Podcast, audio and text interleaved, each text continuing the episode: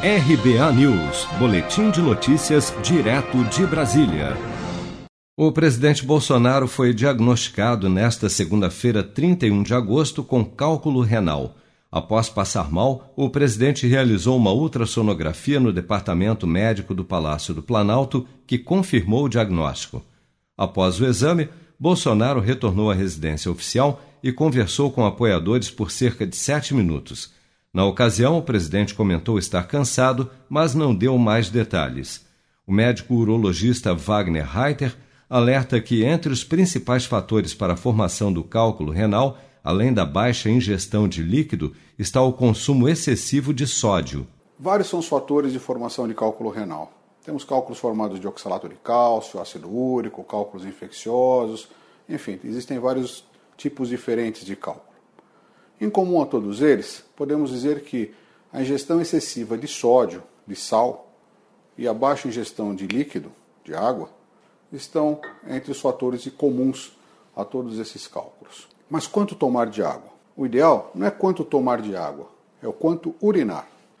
Uma pessoa que forma cálculo renal, o ideal é que ela urine cerca de 2 litros de urina por dia, o que daria algo em torno de 5 micções com 400 ml em cada uma. Para tanto, essa pessoa teria que tomar líquido suficiente para conseguir urinar isso tudo. Como a ingestão de líquido varia de acordo com o peso da pessoa, uma pessoa de 100 quilos não pode tomar a mesma quantidade de água que uma pessoa de 40, 50 quilos.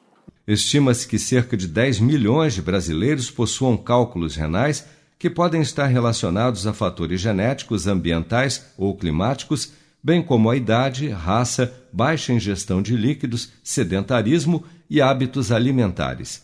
A CNN, Bolsonaro comentou que a pedra é do tamanho de um grão de feijão, mas disse estar se sentindo bem. Aspas, Senti um incômodo e fui fazer o exame, mas estou bem, isso é coisa da idade. Fecha aspas. Fontes do Palácio do Planalto informaram que o presidente deve ser submetido a uma cirurgia para a retirada do cálculo renal, mas ainda não há data marcada para o procedimento. Se você quer começar a investir de um jeito fácil e sem riscos, faça uma poupança no Sicredi.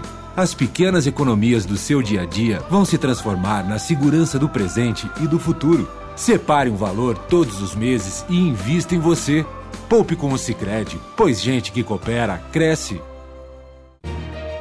com produção de Bárbara Couto, de Brasília, Flávio Carpes.